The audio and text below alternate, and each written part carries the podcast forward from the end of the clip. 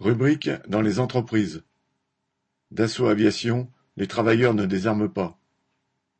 Entamé courant décembre, le mouvement pour les salaires continue dans les principaux sites de production de Dassault Aviation dans le sud-ouest, ainsi qu'à Argenteuil dans le Val d'Oise, et également à Argonnet près d'Annecy en Haute-Savoie. En fin de semaine, la direction générale, PDG en tête, menait une tentative de conciliation avec les syndicats, osant proposer d'augmenter les salaires en prenant sur la prime de participation.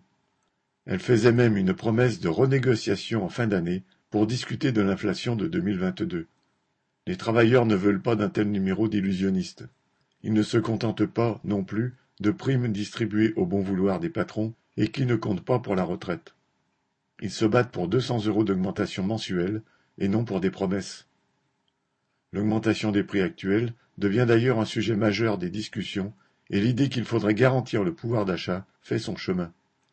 À l'évidence, la direction de Dassault Aviation joue la montre en espérant que le mouvement ne prendra pas plus d'ampleur. Mais les débrayages déterminés sur la majorité des sites ne faiblissent pas, avec notamment une forte mobilisation à Biarritz. L'entreprise, qui ces dernières années a réduit ses effectifs de production, possède un carnet de commandes jamais atteint de 30 milliards d'euros, dont 16 milliards pour la fourniture de 80 rafales aux seuls Émirats arabes unis. Elle dispose également de 4 milliards d'euros de trésorerie et a donc largement les moyens.